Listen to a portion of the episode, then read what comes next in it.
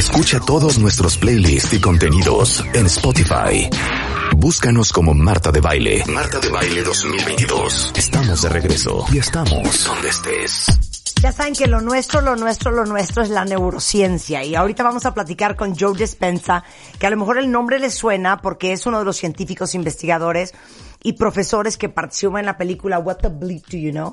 O eh, en español se llamaba ¿Y tú qué sabes? Es bioquímico por la Universidad de Rutgers, eh, tiene una licenciatura en ciencias, eh, en, neuroci- en ciencias, en neurociencias de Evergreen State College en Olympia, tiene un doctorado en quiropráctica, tiene un posgrado en eh, Life University en Atlanta, donde se graduó magna cum laude. O sea, es una eminencia. Y vamos a empezar preguntándole, ¿por qué será que nos cuesta tanto trabajo no repetir los mismos patrones? O sea, todas esas frases de, güey, es que siempre acabo con patanes. No, mana, es que siempre escoges patanes. Hija, ¿por qué siempre me pasa esto? No, es que uno siempre vuelve a repetir las mismas cosas y esperando diferentes resultados. O, ¿por qué en mi casa todo el mundo está divorciado y yo también me estoy divorciando?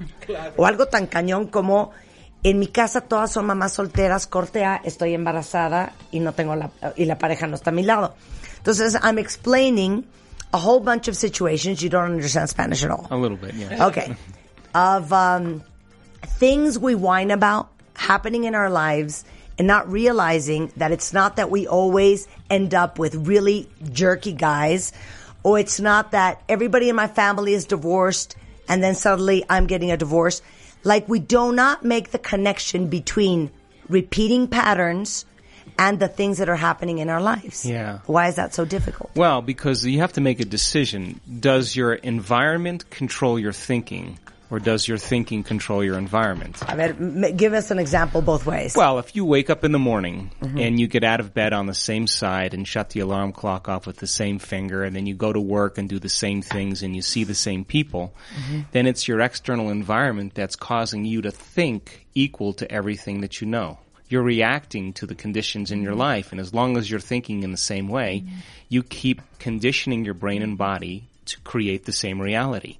So to change then is to think greater than your environment, to think, think greater than the circumstances in your life. So that's what takes the effort. That's what takes mastery. So then most people spend the majority of their life allowing their external environment, their personal reality, to create their personality instead of their personality to create their personal reality.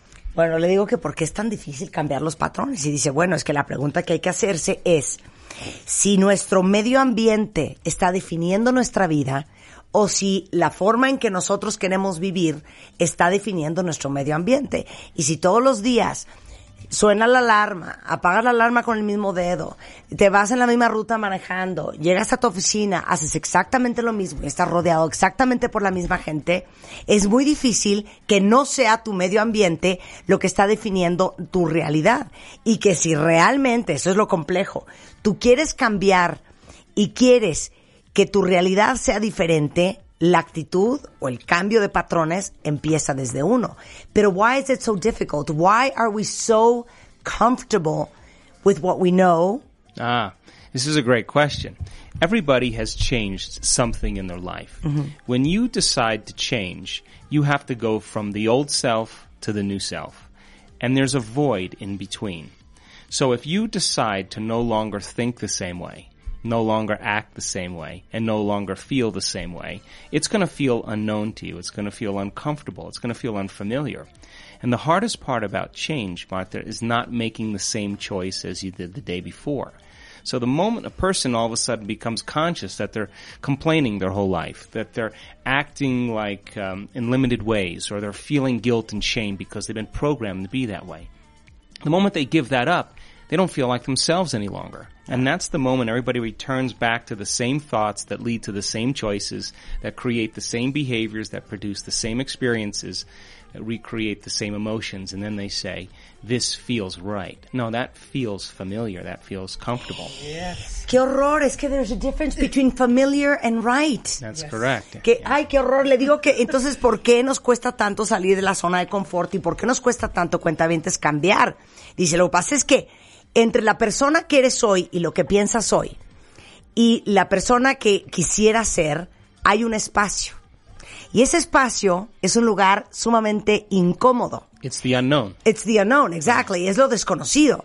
Entonces, en ese espacio es donde empiezas a pensar diferente, sentir diferente, tomar diferentes decisiones y estás enfrentándote a cosas que no te son familiares, que son desconocidas, que este, te hacen confrontarte, que te hacen tener miedo, que te hacen tener angustia y ansiedad. Entonces, ¿qué pasa?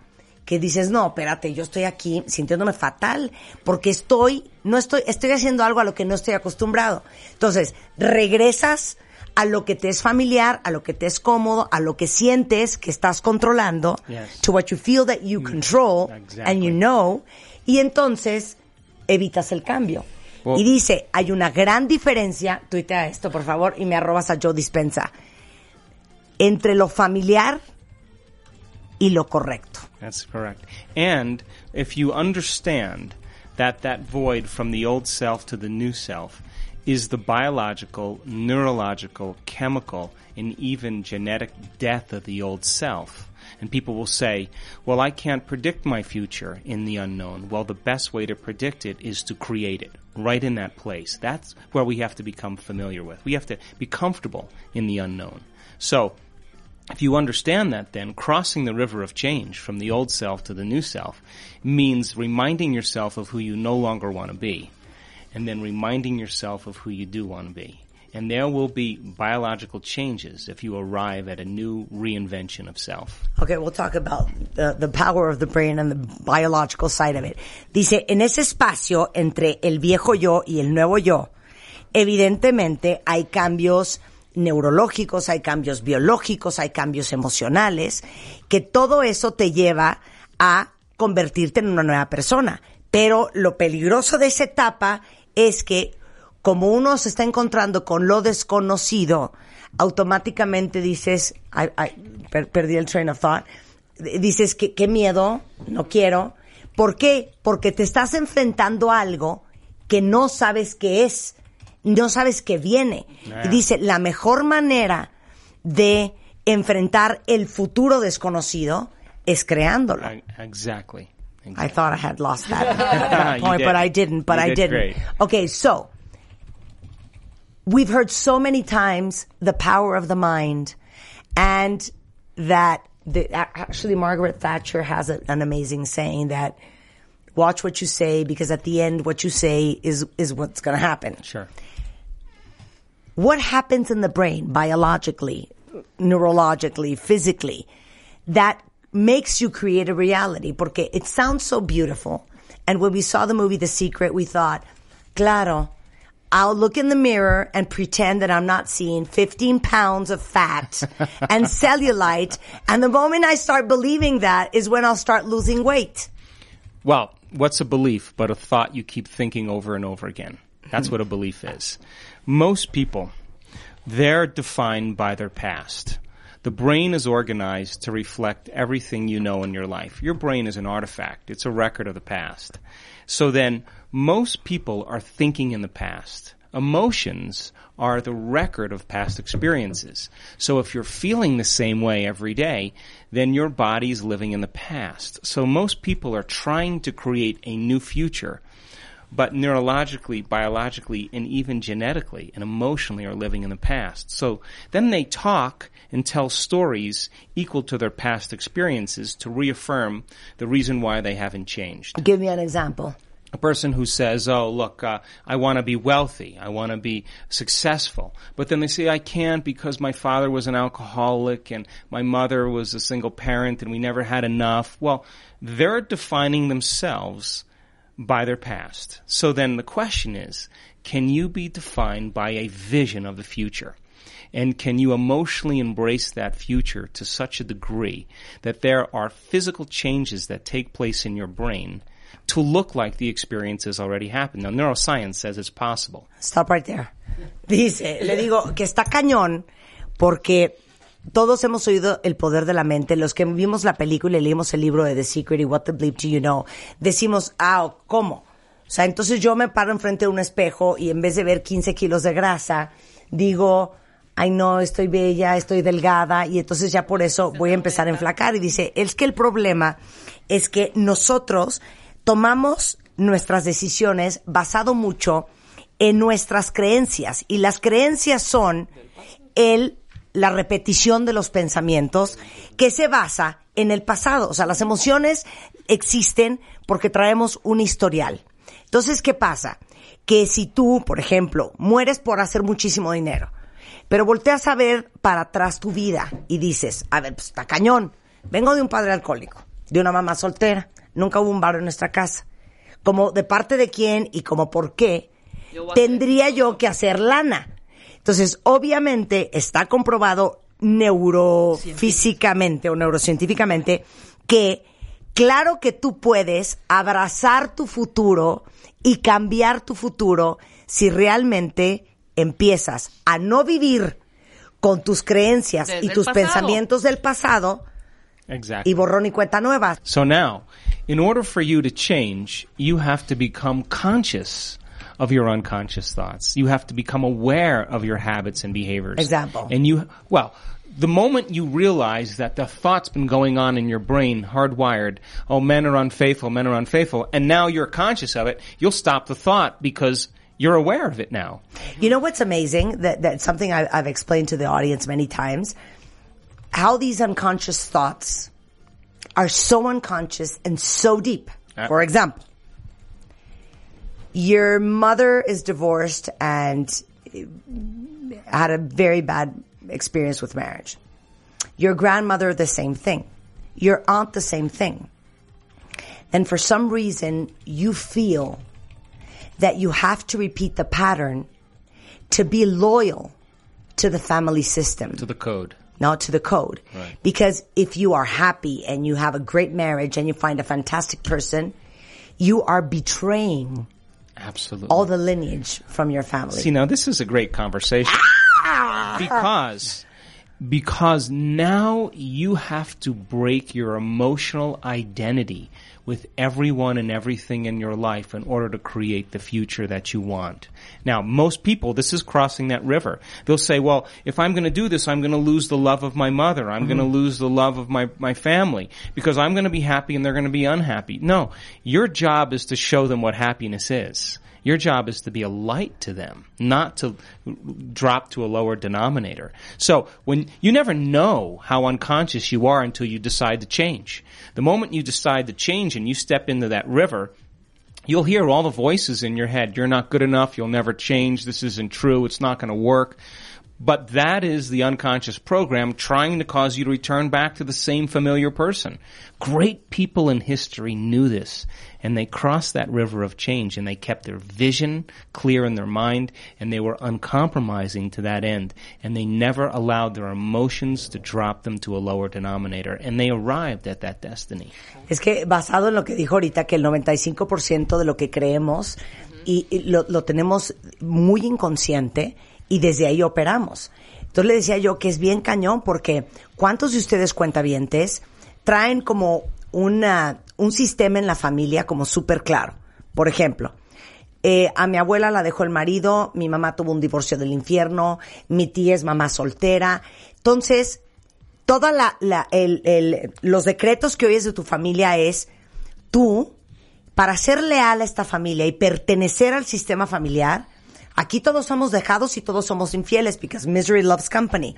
Entonces, si tú encuentras un hombre fantástico, tienes un, ma- un maravilloso matrimonio, que está cañón hacerlo, si sigues pensando de la misma manera, estás traicionando a todas las mujeres de tu familia. Entonces, ¿qué pasa? Que es bien difícil ese cambio hacia el futuro y hacia el pensamiento y hacia las creencias. ¿Por qué? Porque también significa que vas a tener que romper con muchos amores en tu vida. Entonces tu mamá va a estar enchilada porque, oye hija, tú no supones ser feliz porque aquí todas somos miserables. Entonces es una gran confrontación con la gente que más te quiere, con tu red de apoyo, cuando uno está tratando de, de hacer algo fresco, diferente, nuevo. Y lejos de quedarte en un inframundo para sentir que solo así puedes departir con los tuyos, nuestra chamba es enseñarles lo maravillosa que es y lo feliz que es la vida cuando uno crece y cuando uno eh, abre su mente y cuando uno abre su conciencia. Creo, creo que es importar- importante, Marta, que hay contratos emocionales, ¿no? Con todas las personas que están alrededor tenemos contratos emocionales. Eh, mi esposa, eh, mis hijos, ¿no? Mi mamá, mi papá, ellos me dan a mí una emocionalidad específica y yo les doy a ellos. Entonces, cuando tú cambias, ¿sí? Y ya no le das esa emocionalidad, es realmente lo que te repites, ¿no? Ay, ya no voy a ser feliz o lo que sea, pero como dice el doctor, aquí el camino de la persona que cambia es yo quiero ser feliz, empiezo con los pensamientos, empiezo a romper estos contratos emocionales y entonces la otra persona, sí, al principio va a haber un cambio, pero después esa emocionalidad va a generar más. Entonces tú eres el Exactly. camino para que llegue a esa emocionalidad. And and people bond emotionally with other people. So if you're suffering and I'm suffering uh-huh. and I complain and you complain, we got a good thing going here. I'm using let, us make a party. I'm using you to reaffirm my addiction to that emotion. Now, what's an addiction is something you can't stop. So, so many people are addicted to so many emotions and they wear those emotions on their sleeve as an excuse to not change. So, when you decide you no longer want to suffer, you want to no longer feel guilty or shame or unworthy, all of a sudden you are breaking your bonds emotionally to those people in your life and you're freeing them and you're freeing yourself. Now, possibility can show up because you're no longer connected to the past, present reality. Ay, qué horror. And we have so many friends like that. So many friends.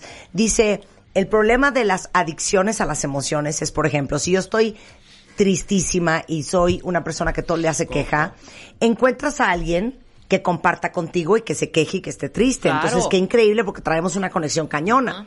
Lo cañón de romper esos contratos emocionales es que evidentemente es romper con la persona. Cambiar tus patrones un poco.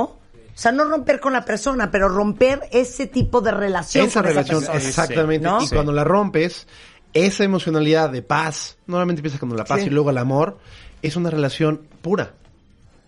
And you're not trying to change them. All you're doing is changing yourself. Claro. And when you do that, they begin to realize, "Oh my god, you're what's wrong with you? You're not complaining with me? You're not you're not feeling sorry for yourself, you're not making excuses.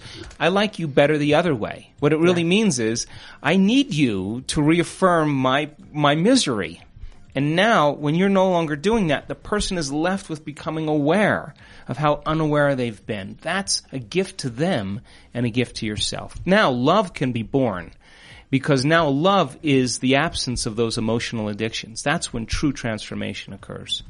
Sí, es eh, lo que dice el doctor es que esos, esos, esos contratos emocionales, cuando realmente los rompes con, con esa relación, sí, un ejemplo, eh, en los talleres, después, ya al final del taller, muchas personas dicen, híjoles, es que sabes qué, te voy a mandar a mi esposa, te voy a mandar a mi esposo. Y les decimos, no, tú no tienes que cambiar a la otra persona. Cuando tú cambias, tú cambias la relación con él. El contrato emocional se lo dejas de dar, ¿sí? Es igual aquí, ¿no? E- e- En, tu programa, Marta, tú les das una emocionalidad a tus contabientes, ¿no? Y ellos generan, por eso están contigo, ¿no? Entonces, al final, cuando tú cambias, los contabientes van a cambiar. Pero, al final, también van a estar adictos a la emocionalidad que luego va a generar. Y entre más pura sea, ¿sí? Es mucho más grande de por vida. Claro. Y ojo, ¿eh? Ojo. También puede ser que tú tengas un cambio espectacular y que la persona junto a ti no haya forma. Y se queda. Y de repente es bien difícil entender que pues no puedes convivir con esa persona como convivías antes porque no te hace bien y porque es muy tóxica. Que sometimes it's really hard to break certain relationships and no matter how much you change, that person is just installed in that frame of mind. And it's very difficult to break those ties and, and realize that you cannot have that relationship anymore because it's toxic and it's not good for you. But you know, love is the only thing that lasts in our life. And if it falls away, then it was never love. That's just an emotion. Exacto. Ay, So, cállate, Joe. Sí. Cállate. Tú sí, shut up, güey. Que dice, bueno, el amor dura para toda la vida. Y si eso se cae, es porque no era amor. Por amor, claro. Punto y se acabó. Gracias. Joe, great having you on the show. Thanks. I, dig you. I feel you, man. I feel you. I feel you. I feel you. I feel you. I feel you. Entra a wradio.com.mx. Checa más información de nuestros invitados, especialistas, contenidos y escucha nuestro podcast. Marta de Baile 2022. Estamos de regreso. Y estamos donde estés.